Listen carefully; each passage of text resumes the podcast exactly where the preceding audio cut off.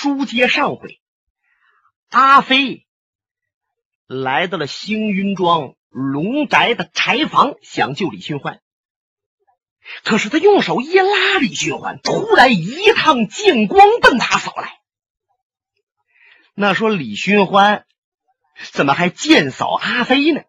原来啊，李寻欢早就不在这个屋子了，现在。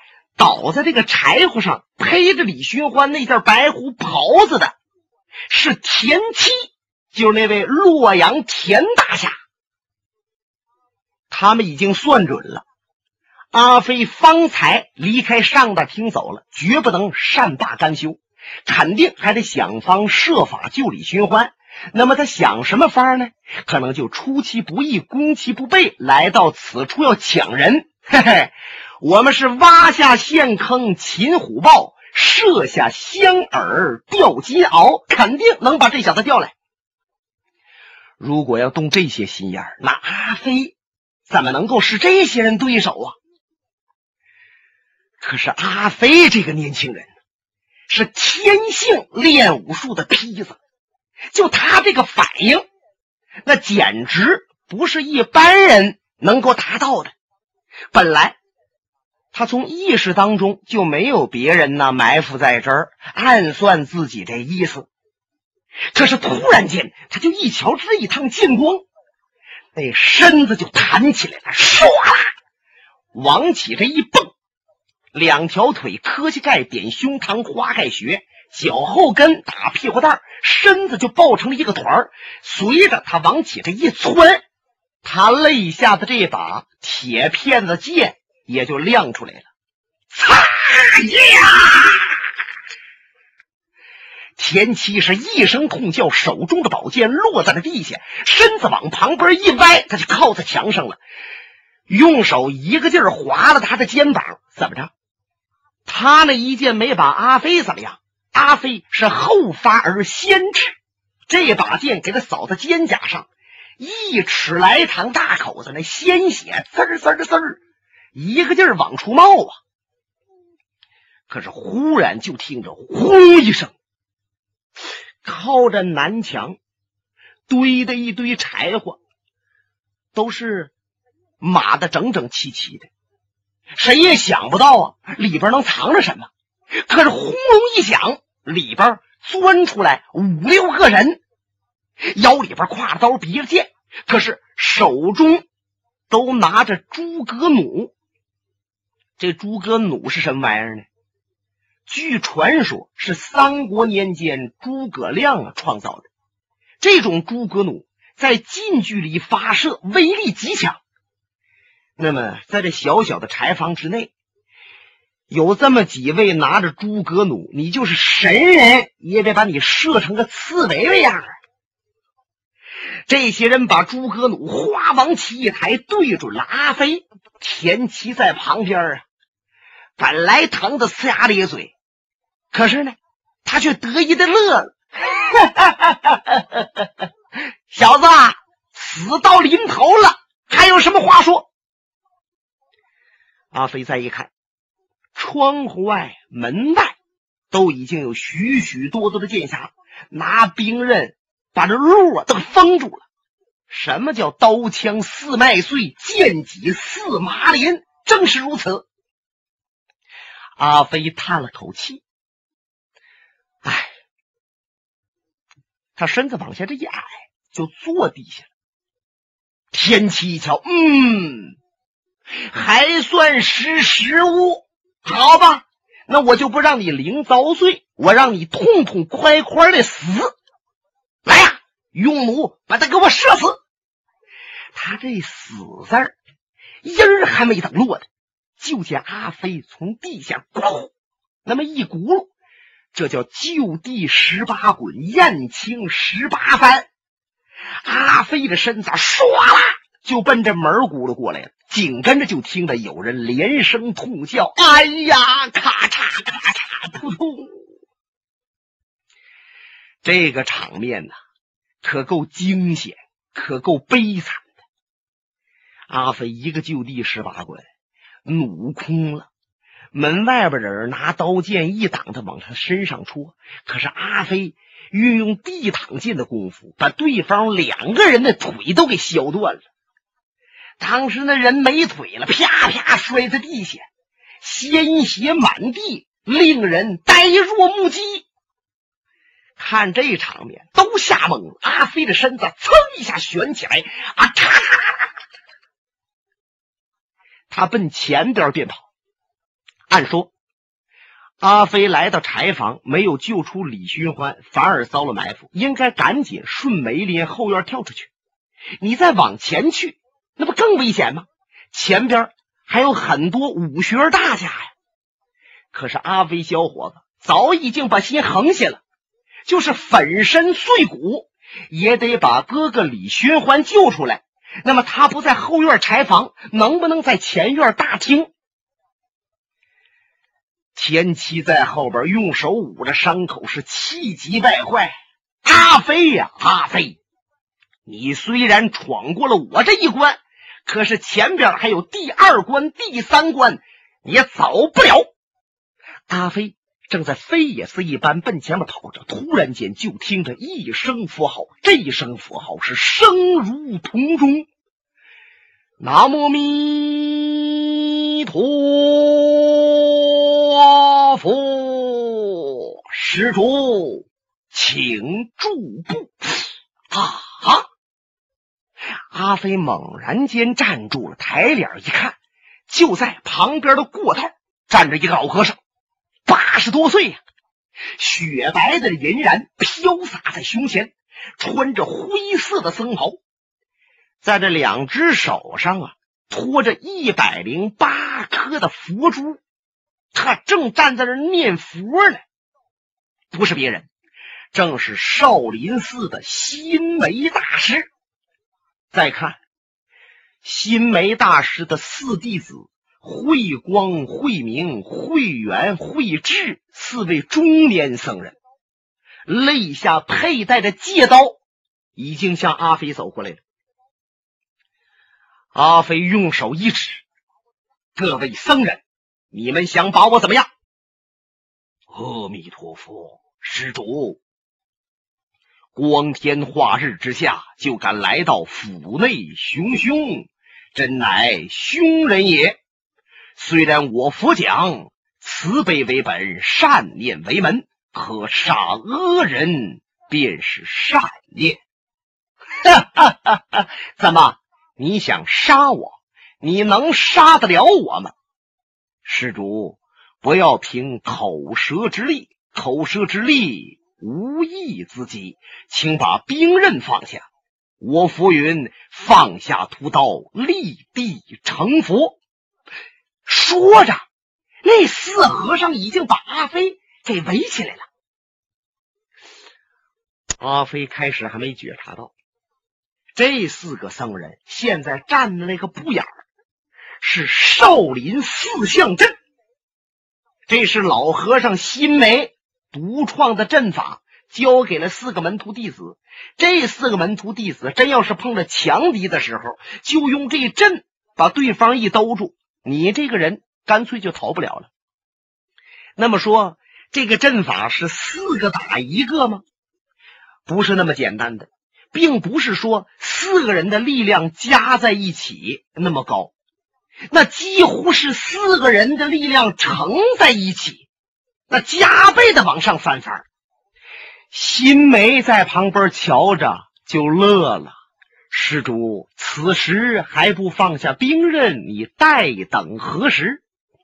好吧，如果你的门徒弟子只要能胜过我，也别说我兵刃放在地下交给你们，就连我的脑袋也给你们。不然的话，今天我就要到前边去救李寻欢。即使这样，就别怪老僧不客气了。老和尚给弟子一使眼色，呵，这四个会字辈的和尚，嚓嚓，肉肉肉肉肉肉肉肉，蹭蹭蹭蹭蹭蹭蹭蹭蹭蹭蹭围着阿飞嗖嗖直转。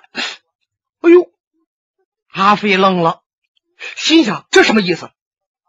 本来我以为啊，他们拉出借刀，或者凭着掌功、拳脚，那就往我身上招呼啊。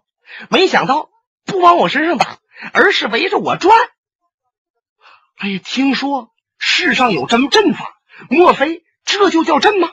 他仔细再一看，这些和尚转那是绝不乱转。你看呢，前边慧光和尚迈的这一步过去了，后边慧明和尚踩的那个步眼儿，正是前边慧光抬起来的那一步。那简直是天衣无缝，浑然天成。那么就是说，这四个人那不是四个人呐，就好像是一个人了，那么协调。你要想在这个包围圈里边窜出去，势比登天了。阿飞瞧的有点眼花缭乱了，他看看慧光，看看慧明，看着那个，看着这个，他的汗就淌下来了。阿飞活到二十岁了，还第一次吃惊。看来小伙子经验阅历还是少，一般人要碰着少林和尚，怎么能够如此大意呢？尤其是被阵法一围住，那赶紧得交枪了。可是忽然，阿飞两眼一亮，他想起了一个事儿，想起个什么事儿来呢？那还是在他六七岁的时候。哎，就他一个人啊，在那深山老林之内，他瞧着一条大蟒，把一个鹰啊给圈住了。按说这个鹰也可以飞起来逃走，可是鹰没走，他就在这个蟒圈里边在这站着。那么这蟒呢，就圈着他也不动。阿飞想当初。就观察着这个鹰和这蟒啊，也得有半个时辰。就见这蟒先动了，这蟒一动不要紧，突然间这个鹰就把蟒的那个身子几乎在一二尺处，啪就钳住了。这一钳住，这蟒当时哗一下子直了，也不知道怎么的，还就死了。后来很长时间，阿飞老琢磨这件事儿，他想明白了。还是鹰高啊，脑子好使。怎么呢？他以不动而治万动。如果说他真要拿嘴钳这蟒的尾巴，那蟒的头啊就会呼应；你拿这嘴呀牵那蟒头，那尾呀就会抽这鹰。你要是钳它什么七寸处或者腰的要害部位，它也会首尾呼应，那鹰啊 就不能得手了。可是这鹰呢，等待了好机会，让蟒先动，露出了破绽，他咔嚓一下子把蟒就治那儿了。现在阿飞眼前就闪现出想当初这情景，他忽然间明白了，对我也别动，我就看这四个和尚什么时候向我发招，他们向我发招时候啊，我再还手。阿飞这主意拿对了。和尚的阵法就是等着对方心烦意乱往外冲，哎，你冲不出去，三冲两冲你就趴下了，哎，没想到阿飞的身子向下一蹲，蹲在这圈里边不动了。你看这四个和尚围着阿飞还转呢，啊，蹭蹭蹭蹭蹭蹭，绕绕绕绕绕绕绕。可是他们再叫阿飞，把眼睛都闭上了，还不瞧他们。哎呀，四个和尚着急了。你说他搁那里边蹲着，我们围着他转，我们体力毕竟有限呐，那转来转去，不就都累趴下了吗？新梅和尚也暗叫不好，研究阵法这么多年，从来没研究，如果被圈的人蹲在里边，可如何是好啊？阿弥陀佛，慧光，你可以引对方发招。哎，让弟子啊，先给阿飞一下，然后再说。慧光听师傅所言，噌的一下子窜到圈里边来了，左掌一领阿飞的眼神，右掌咵往回一收，变成了罗汉拳，直击阿飞的胸膛大穴。嗷！少林派有三绝：一就是护体神功，用内气功护住身子，能够刀枪不入；二就是少林派的一指禅，哎，这这一个手指头能把什么砖呐、石啊都给你钻透了，要给人钻在身上边的，咔嚓就一个眼儿啊，哎，厉害。那么再有就是这罗汉拳的神功，这罗汉拳说打山山崩，打地地裂，确实是如此。现在往阿飞身上一招，阿飞还没等拳打在胸脯上，就感觉到胸口这气就一发闷，这个气儿啊，得有点上不来。但是这一拳还没等给阿飞粘在那个衣服边儿慧光和尚一声惊叫呀，噌，他这身子呀就窜回来了，往回这一倒啊，也到大发劲儿了，出来两丈多远。本来他是围着阿飞转，这四个和尚啊，转的那个步法都一样。他向后使劲这一退，退大发劲儿了，中间就出现了一个缺口。那说这到底怎么回事？他冷个丁的怎么退回来了？原来呀，他这拳眼瞧着也打在阿飞胸脯上了，就认为那肯定打上无疑了。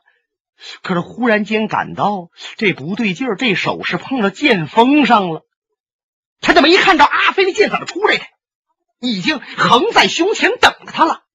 也得说慧光和尚武功已经练到收发自如的程度，要碰着那二把刀，就那拳头奔剑去了都不知道往回收，那肯定顺着袜子就得让人给截下去。可有一样，他毕竟向后一退，退出来太远了，中间出现了空缺。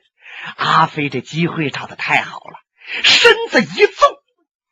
来个陆地飞腾法，唰，顺着缺口就出来了。他本想过甬路奔前边去，可是灰影晃动，老和尚心梅已经来在他的面前，手中拿着佛珠。你看那佛珠是念佛时候慢慢来回倒腾的，可有一样啊！这时候就听了佛珠啊，噔噔噔噔噔噔噔噔，直响啊！这就说明老和尚内功极为深湛，气生丹田，冲于两臂，达于掌心。那佛珠在手上挂着，震得佛珠响声连连。虽然阿飞并没有领教过心梅如何高，可有一节，他瞧着这个意思，他就知道这老和尚可比他那四个弟子强的许多呀。他向后退了一步，魁星提斗，把宝剑指向老和尚。高僧，我和你往日无冤，近日无恨。今日我只想救我的好友，为什么你们连连挡我？你一定想逼我和你们拼个你死我活吗？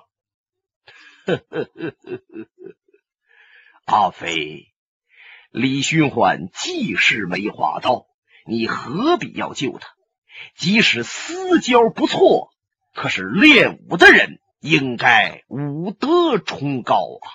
像梅花道之辈，天下义士人人得而诛之。我望你年轻的施主还好自为之，远走高飞吧！哎，你看老和尚，呵，这几句话。是悲天悯人劝说阿飞，要一般人听了这番话，在面对着新梅这样的武学大家，那就得退一步了。可是阿飞不但没退，还向前一进步。高僧，那如果我要不走的，你不走，只是搬起石头砸自己的脚。哼，可能你以为。老僧，我也拦不住你，好吧？那我就和你打个赌，如果我要拦不住你，这也是我佛之意，我就任你去救李寻欢。可是，如果我要能拦住你，请施主还是离开此地。好了，发招吧。既然高僧有这番话，我觉得我应该让你一招，请先发招。施主，既然如此承让，贫僧却之不恭。说了却之不恭，他这身子呀就向前跨了一步。你看别人动手，不是急如闪电，或者就是招数诡秘，令对方防不胜防。可是老和尚呢？很随便的就往前跨着一步，看不出来有什么后招。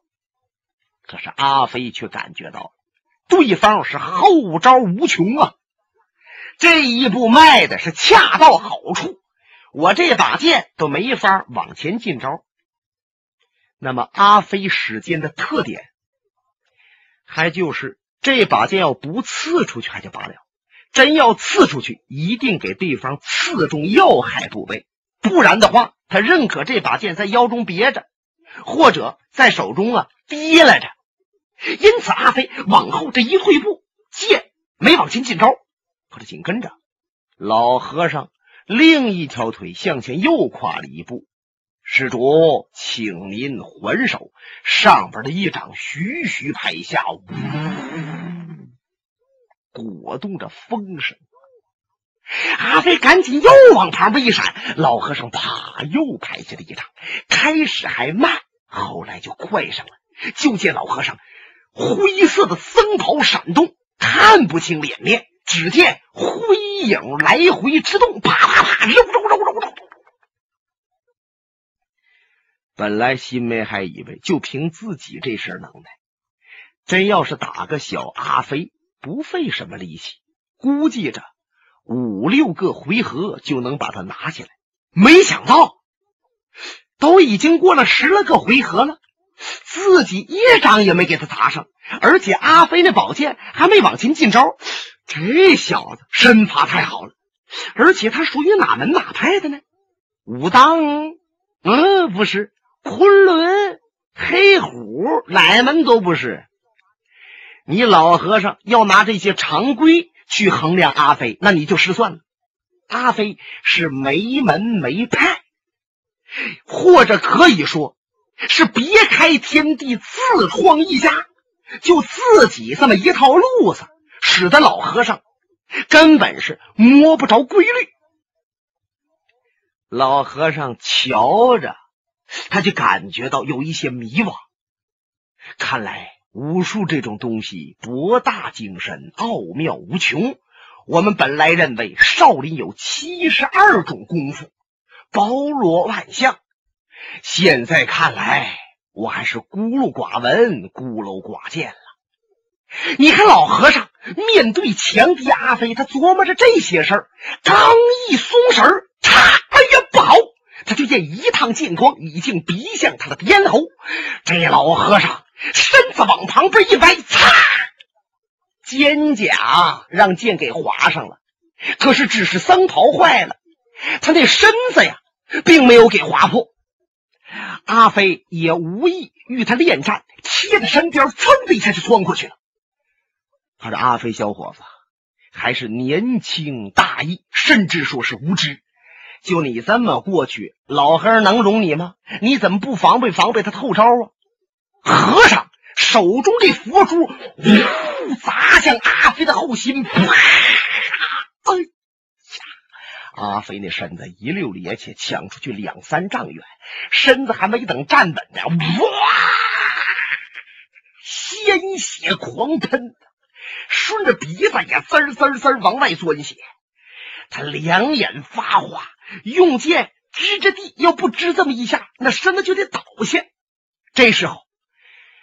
慧光、慧明几个和尚还想撵阿飞，老和尚一摆手：“阿弥陀佛，刚才为师一说，他要在我这儿能闯过去，我就放他。他已经过去，不要撵了。”“呃，是。”阿飞迷的糊的往前走了几步，感觉到天旋地转，可是他脑子里边还在琢磨：李寻欢在哪儿？我一定要把他救出来。他这身子呀，是里里歪斜的，奔那上大厅去了。就见大厅门口那太师椅上坐着一个人，穿灰衣，手中横着个笛子，面色阴沉，正是铁笛先生贺勇。阿飞来到近前，两眼盯着他，心想：哦，这是最后一关，只要闯过这一关，就可以把李大哥救走。我是明知山有虎，是偏向虎山行。本节目由哈尔滨大地评书艺术研究所研究录制。刚才播送的是长篇评书《多情剑客无情剑》。